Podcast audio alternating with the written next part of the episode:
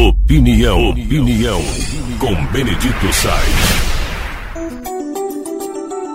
Nós estamos assistindo nas mídias, principalmente em shows, em participações públicas, o retorno daquilo que se chama de normalidade, né?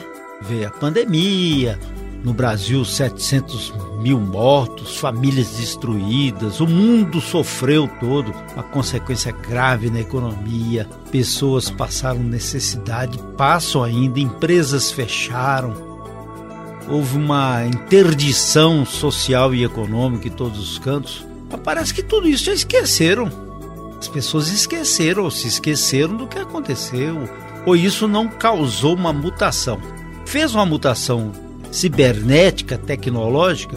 Sim. As pessoas foram é, mais sensibilizadas? Sim. Houve filantropia? Sim. Mas agora parece que tudo já passou. As pessoas estão mais ácidas e, ao mesmo tempo, não estão com a solidariedade como forma de vida. Vejam vocês que vem uma pandemia e uma guerra sem fim que agora contrataram mais ainda mercenários e estão libertando os presos do, da Rússia para ter o comando da guerra. Ontem eu vi um comandante mercenário dizendo que não estão mandando munição para eles, como é que eles vão continuar a matar os adversários? E como é que explica uma pandemia, um problema social grave, econômico grave e vem uma guerra? Como você explica a ação beligerante entre China e Estados Unidos e vice-versa? Como é que você entende que navios de guerra do Irã fiquem estacionados no Brasil? Como é que você entende isso aí? O que passa na sua cabeça? Ou então a visão egoísta da, de, de muita gente e pensa na posse, pensa somente neles, tanto assim que as americanas, uma rede potente, foi vítima de um golpe, de malandragem.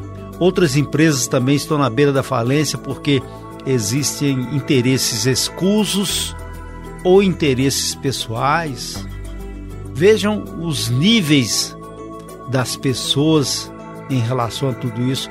Mas aí, por exemplo, as pessoas que deveriam se preocupar com isso estão mais preocupada, preocupadas em auxílio emergencial que tem que ter mesmo sem ter direito, ou então um, uma ação que ele seja favorecido mesmo que ele não tenha direito, e cada um quer defender o seu patrimônio, a sua estrutura. Aí aparece novamente o sem terra para invadir terra de maneira ilegal, cometendo crime, tanto assim que foram rechaçados e as pessoas estão fazendo um questionamento com isso, que isso é tempo que não existe mais, não tem necessidade mas o povo em si não faz uma análise profunda.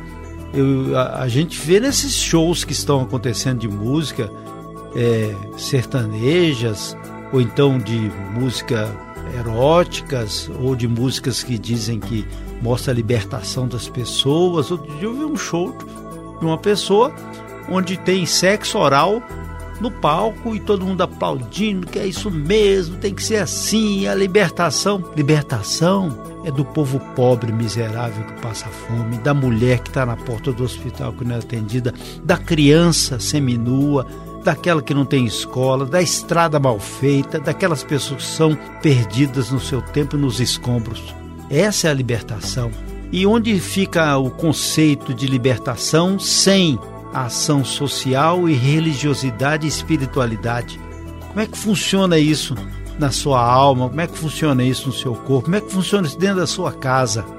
Às vezes a pessoa comete um delito lá fora, rasgando placas de trânsito, quebrando árvores. Dentro da escola ele rabisca as paredes. Será que ele faz isso dentro da casa dele? Então os conceitos nascem no lar. E o principal conceito é viver em paz. E essa pacificação poderia ser a partir da própria ocorrência da pandemia, o estado de não beligerância, valorização do ser humano, valorização da espiritualidade e religiosidade e valorização do conceito não egoístico, mas coletivo, para que então houvesse uma espécie de armistício, de pacificação e nada de guerra, nada de violência mas não é isso que a gente está assistindo, não.